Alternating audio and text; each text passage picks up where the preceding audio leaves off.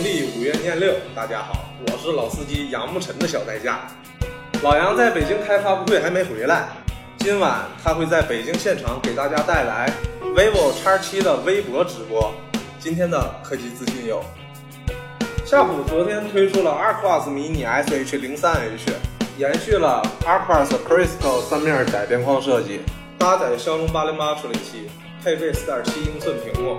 三加十六 GB 的存储组合，支持存储扩展，前置五百万，后置一千三百一十万像素，f 一点九光圈的摄像头，支持光学防抖功能，电池容量两千八百一十毫安，支持 IP 六八级防尘防水，售价四百三十五美元，约合人民币两千八百八十元。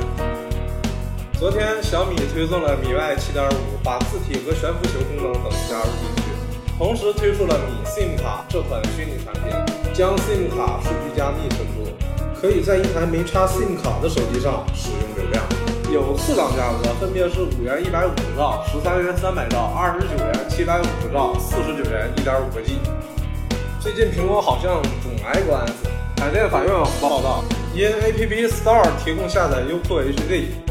且使用优酷 HD 收看广电全属电影，原告广电以侵犯信息网络传播权为由诉讼至海淀法院，请求判令两被告停止侵权并赔偿损失五万元。感觉这个五万块的起诉是在逗我们玩儿。荣耀正式发布了荣耀八的海报，七月十一号将在上海东方体育中心召开发布会。小编在工信部上找到了证件照。从图中可以看出，采用了双面 2.5D 玻璃的设计。可为什么看证件照觉得这么磕碜呢？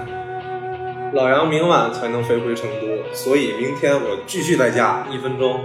更欢迎您扫码咱们的微信，让我们每晚为你杠上最新的科技动态。极简又拉风，明天见。